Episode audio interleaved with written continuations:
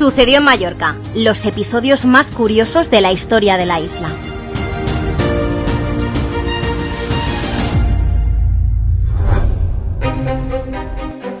Cuando repasa algunos episodios de la historia de Mallorca, se pregunta qué no puede suceder en esta isla. Y es que aquí han ocurrido situaciones de lo más surrealistas y con personajes conocidos en todo el mundo. Hoy traemos a la palestra una de estas historias, ni más ni menos que el momento en el que el mítico John Lennon y su mujer, Yoko Ono, fueron detenidos en Mallorca por secuestro. Una historia que, aunque parezca de mentira, sucedió de verdad y tuvo lugar en nuestra isla. Empezamos. John Lennon y Yoko Ono llegaron a Mallorca el 22 de abril de 1971. Vinieron para asistir a unas conferencias sobre meditación trascendental. Recuerden los tiempos y los protagonistas. Años de movimiento hippie y el autor de himnos de la paz como Imagine. Pero las cosas se complicaron. Una vez en el hotel, John Lennon y Yoko Ono contrataron a un detective, Francisco de Asís García.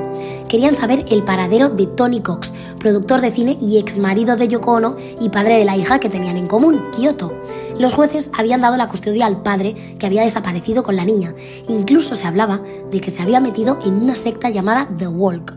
Ono y Lennon no podían soportarlo, así que se tomaron la justicia por su mano el detective consiguió dar con la localización de Tony Cox y encontró la dirección de él y de la niña que acudía a una guardería de Manacor. Con esta información, John Lennon y Yoko Ono se dirigieron mediante un impulso hasta allí sin previo aviso, pero con ello quebrantaron la custodia que tenía el padre, Cox.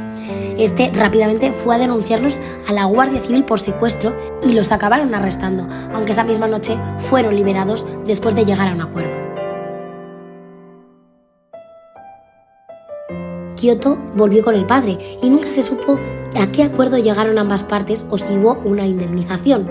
Aquella fue la última vez que Yoko Ono vería a su hija Kyoto hasta que ésta cumplió los 26 años.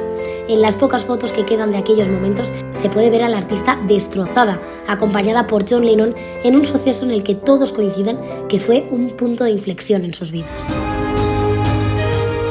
El cineasta mallorquín Marcos Cabotá y John Bové indagaron en esta historia y la plasmaron en el corto Kyoto.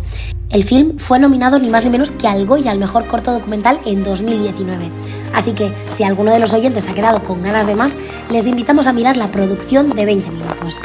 Nosotros acabamos aquí este pequeño repaso de otro episodio rocambolesco de Mallorca. Nos escuchamos la semana que viene con más anécdotas e historia de nuestra isla. Un abrazo.